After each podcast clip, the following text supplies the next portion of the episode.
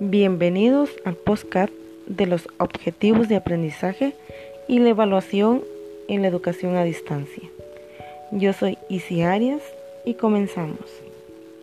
El aprendizaje es un proceso dialógico que en educación a distancia se desarrolla con mediación pedagógica, que está dada por el docente que utiliza los avances tecnológicos para ofrecerla.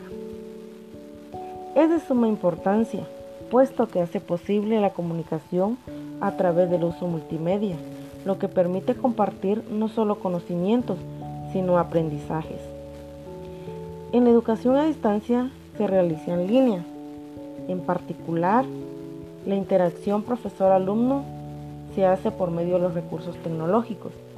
Se disminuye sensiblemente la posibilidad de contar con el lenguaje gestual, corporal, oral y la comunicación en tiempo real.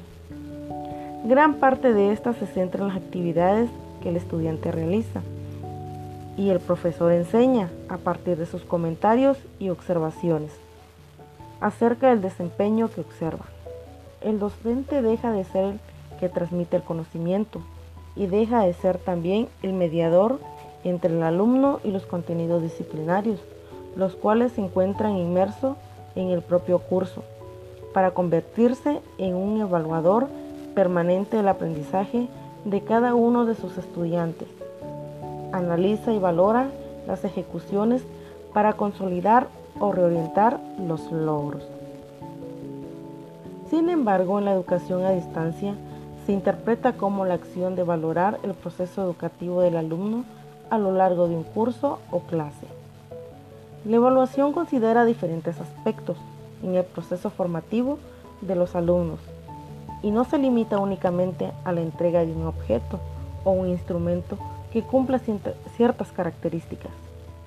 En este proceso existen momentos en los cuales se puede observar cómo los alumnos van adquiriendo los aprendizajes y la forma en que el profesor y los demás compañeros participan para retroalimentarse entre sí con la finalidad de alcanzar los aprendizajes esperados y entre ellos tenemos la evaluación diagnóstica.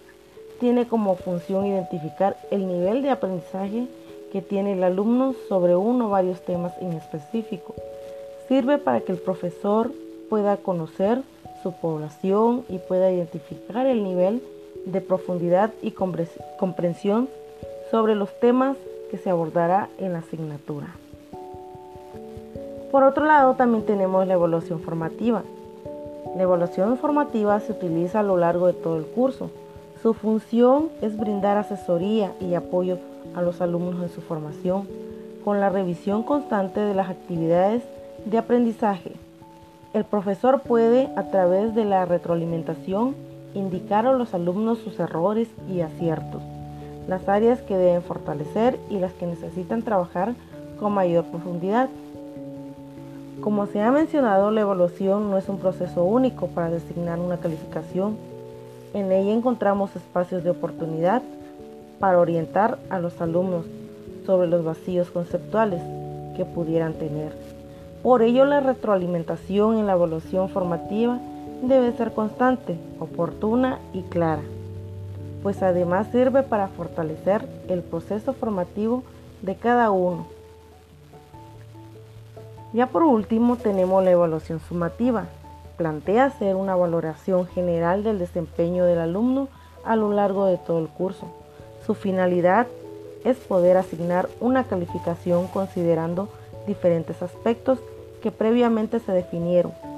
Por ejemplo, si dentro de nuestra evaluación sumativa consideramos que el alumno entregue un ensayo, no se evalúa la acción de entregar, sino que se evalúa los aspectos que se explican al momento de plantear la actividad, es decir, los criterios a evaluar que van en función del objetivo y la acción cognitiva que buscamos lograr.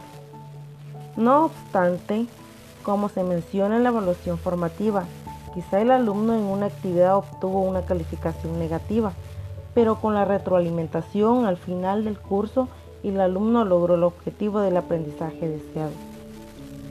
Por lo tanto, en esta situación el profesor debe considerar si el desempeño del alumno a lo largo del curso fue adecuado y por lo tanto fue acceder a una calificación satisfactoria. Los objetivos del aprendizaje y la evaluación en educación a distancia son los siguientes. Democratizar el acceso a la educación, propiciar un aprendizaje autónomo y ligado a la experiencia, impartir una enseñanza innovadora y de calidad, fomentar la educación permanente y reducir los costes. Muchas gracias.